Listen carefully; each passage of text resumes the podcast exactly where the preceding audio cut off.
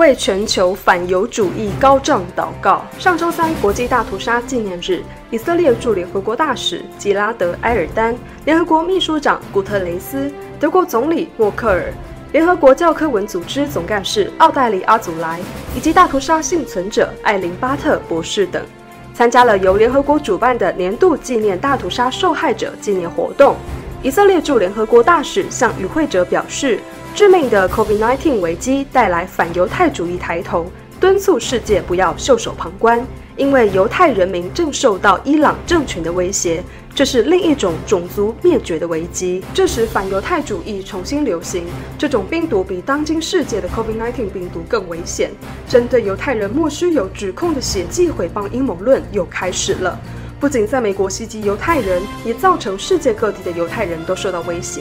我们应当从过去的悲剧中汲取教训。然而，专横的伊朗政权却提倡否认大屠杀，并公开重申其消灭唯一犹太国家的意图。问题是，当犹太人民再次受到种族灭绝的威胁时，世界是否会再次袖手旁观？德国默克尔总理在谈话中表示：“我对大屠杀感到羞耻。记住这些事件并纪念受害者是德国现在的永恒责任。我们永远不会忘记这些民族及其命运。”联合国秘书长古特雷斯与会中分享：“经过数十年的阴影，新纳粹分子及其思想正在流行，甚至获得一些尊重。在某些国家，主流政党之间的辩论中，甚至可以听到反犹信息和意识形态。”我们必须共同加紧努力，齐心对付他们构成的危险。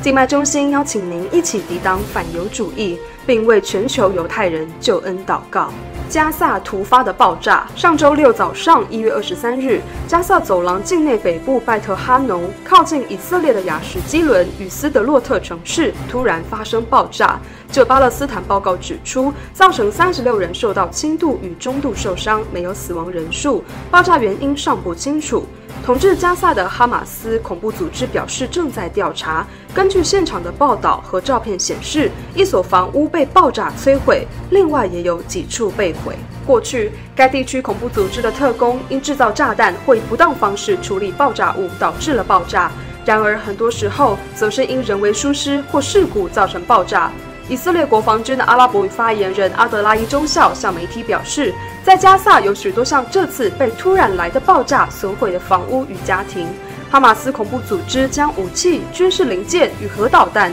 都设在平民百姓的屋内来存放武器，最后都变为置放武器的仓库。然而，最终为此付出代价的是这些加萨无辜的平民。以色列阿拉伯人的政党发生了什么事？因着未能够进入以色列国会百分之三点二五选票门槛，由四个不同的阿拉伯领导派系组成阿拉伯联合名单政党。上周三一月二十七日，由于其中一个拉姆党主席曼苏尔阿巴斯公开支持总理纳坦雅胡，认为以色列总理真的有心不断地提升阿拉伯社区，不仅在社区建造铺路、提升教育，甚至治安上都看到有法案在国会内推动与进行。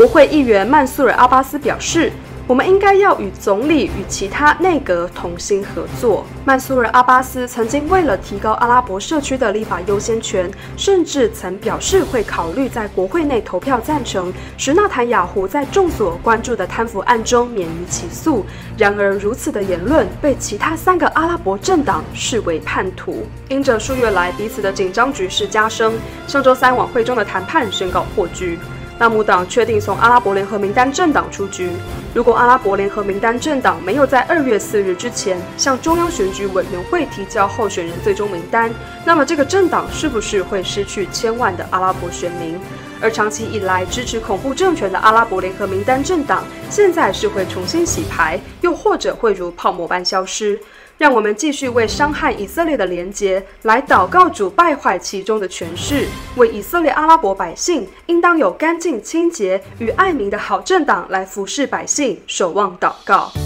如果希望每周固定收到耶路撒冷全球华人敬拜中心影音新闻，请扫描 QR Code 加入我们的社群平台。若您喜欢这则新闻，请记得帮我们分享哦。